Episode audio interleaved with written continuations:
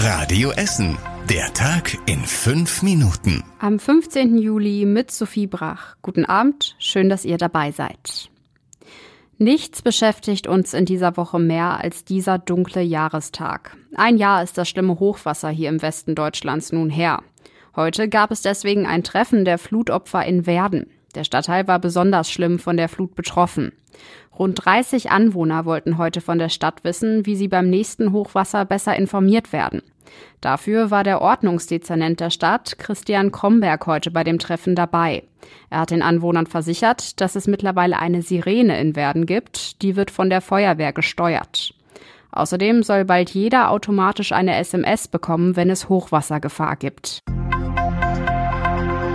Und plötzlich bricht einfach mal der Boden ein. Das ist heute auf der Vogelheimer Straße in Altenessen passiert. Sie musste mittags auf Höhe der Hausnummer 96 vollgesperrt werden. Kurz vor der Fünfhöfe-Straße gab es nämlich einen Tagesbruch. Er ist ungefähr zweimal zwei Meter groß, sagen die Stadtwerke. Der Boden ist wahrscheinlich an der Stelle eingebrochen, weil darunter ein Kanalrohr kaputt ist. Die Vollsperrung der Vogelheimer Straße gilt in beide Richtungen und dauert jetzt erstmal rund drei Wochen. In der Zeit müssen sich die Stadtwerke anschauen, wie groß der Schaden tatsächlich ist. Es wird kälter in unseren Schwimmbecken hier in Essen. Denn auch die Schwimmbäder hier in der Stadt müssen Energie sparen, wegen der Gasknappheit im Moment. In den Freibädern werden die Becken ab jetzt auf maximal 24 Grad geheizt. In den Hallenbädern wird das noch geprüft.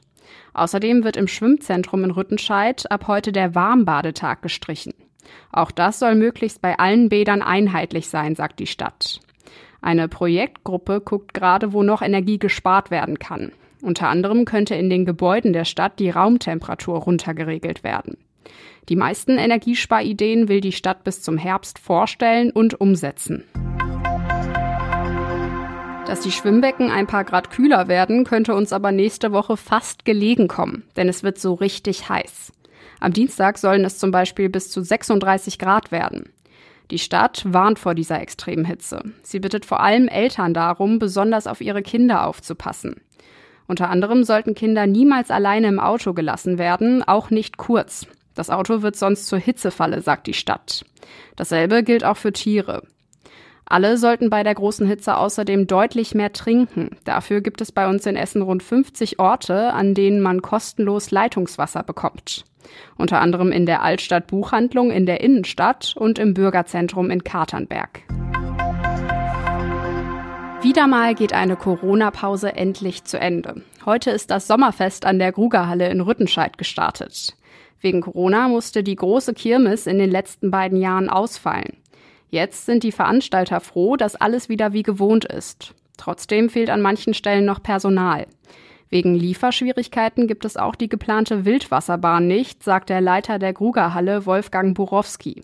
Das Angebot sei aber trotzdem groß. Ja, wir haben also den äh, Breakdance, das ist wirklich der Klassiker, der ist beliebt bei Jung und Alt und die äh, acht- oder siebenjährigen fiebern ja schon drauf, dass sie ein Jahr älter werden, damit sie endlich mitfahren können. Ja. Wir haben zwei Autoscooter, wir haben fünf Kinderkarusselle hier, wir haben Imbiss, Süßwaren, alles, was das Herz begehrt. Die Kirmes ist heute Nachmittag gestartet. Heute Abend gibt es das große Eröffnungsfeuerwerk. Das Sommerfest geht bis nächste Woche Sonntag. Ein Highlight ist der Familientag nächsten Donnerstag. Da gibt es alle Attraktionen zu kleineren Preisen. Und zum Schluss der Blick aufs Wetter. Heute Nacht bleibt es hier und da bewölkt und es kühlt sich ab auf bis zu 16 Grad. Morgen wird es dann Ticken wärmer als heute mit bis zu 24 Grad. Trotzdem ziehen vereinzelt ein paar Wolken auf, dafür bleibt es größtenteils trocken. Am Sonntag kündigt sich dann so langsam die bevorstehende Hitzewelle an. Es gibt einen Mix aus Sonne und Wolken und dazu steigen die Temperaturen auf bis zu 27 Grad.